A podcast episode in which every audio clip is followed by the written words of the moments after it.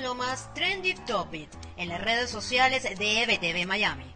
Jueves 13 de mayo, Día de la Virgen de Fátima, y así termina el día en las redes sociales. La noticia de la renuncia de la canciller colombiana Claudia Blum rompió los esquemas en las tendencias en América Latina. Mientras tanto, en Venezuela la indignación se apoderó de las redes sociales, y es que un aviso en un centro asistencial en el estado Carabobo, donde decía que solo se vacunaban personas de la tercera edad que estuvieran registradas en el sistema Patria, confirman la discriminación sin medida del régimen de Nicolás Maduro en el proceso de vacunación.